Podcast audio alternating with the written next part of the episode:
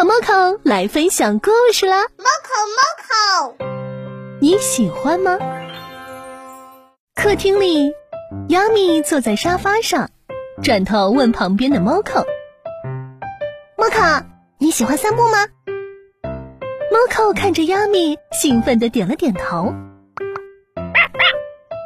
于是，亚米牵着 Moco 愉快的走在外面的人行道上。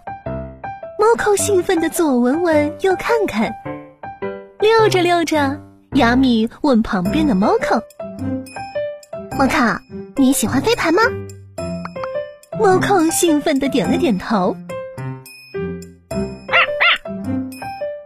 于是，亚米走到操场，拿起飞盘，把飞盘飞了出去。Moco 跳起来叼住，把飞盘重新送回到亚米手里。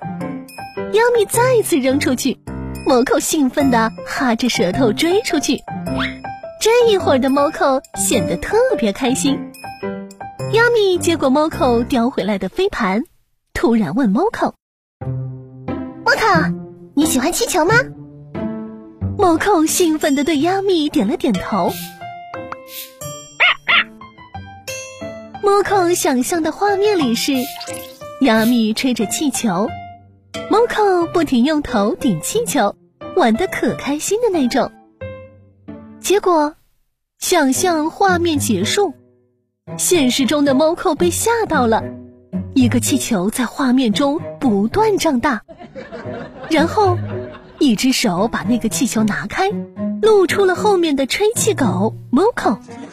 原来，Moco 是来帮亚米吹气球的。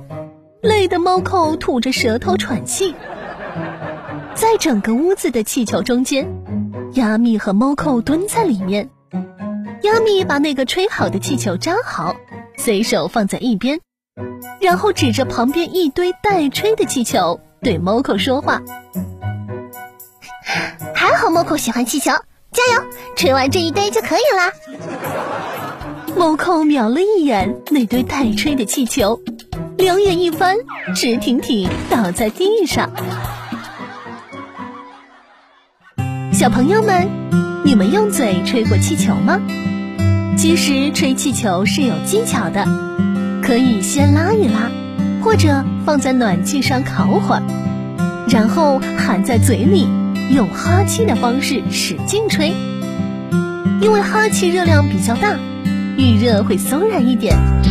如不介意，也可以稍微吹进去一点口水，继续吹气，直到气球被气体顶起来就成功了。可以定期练习吹一次，可以增加肺活量。不过不要特别使劲吹，以免腮帮子会疼。自己试试吧。